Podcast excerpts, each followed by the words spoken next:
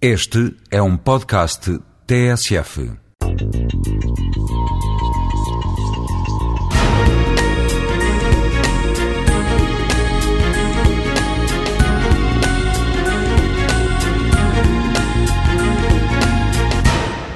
Facto de viverem cada vez menos pessoas na cidade, por um lado, o facto da cidade estar a tornar-se uma cidade envelhecida no que diz respeito aos seus habitantes, pelo menos no centro,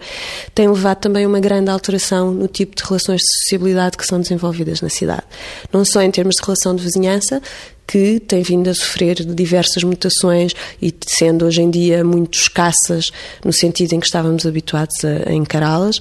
As vivências da rua e a sociabilidade de rua na cidade também têm vindo a perder muito do seu impacto e daquilo que é, nós estávamos habituados a viver nas nossas cidades. Eu diria que existe uma transferência de locais de sociabilidade, não só para o espaço virtual, mas para espaços reais eh, artificialmente criados, como é o caso dos centros comerciais, e que alguns autores têm vindo a defender são hoje em dia o espaço de sociabilidade por excelência nas cidades, uma espécie de substituição da praça pública, de onde Anteriormente, as pessoas tinham por hábito encontrar-se. O hábito de brincar na rua, por exemplo, tem vindo a ser perdido na maior parte das cidades, eu diria praticamente em todas, pelo menos nas nossas,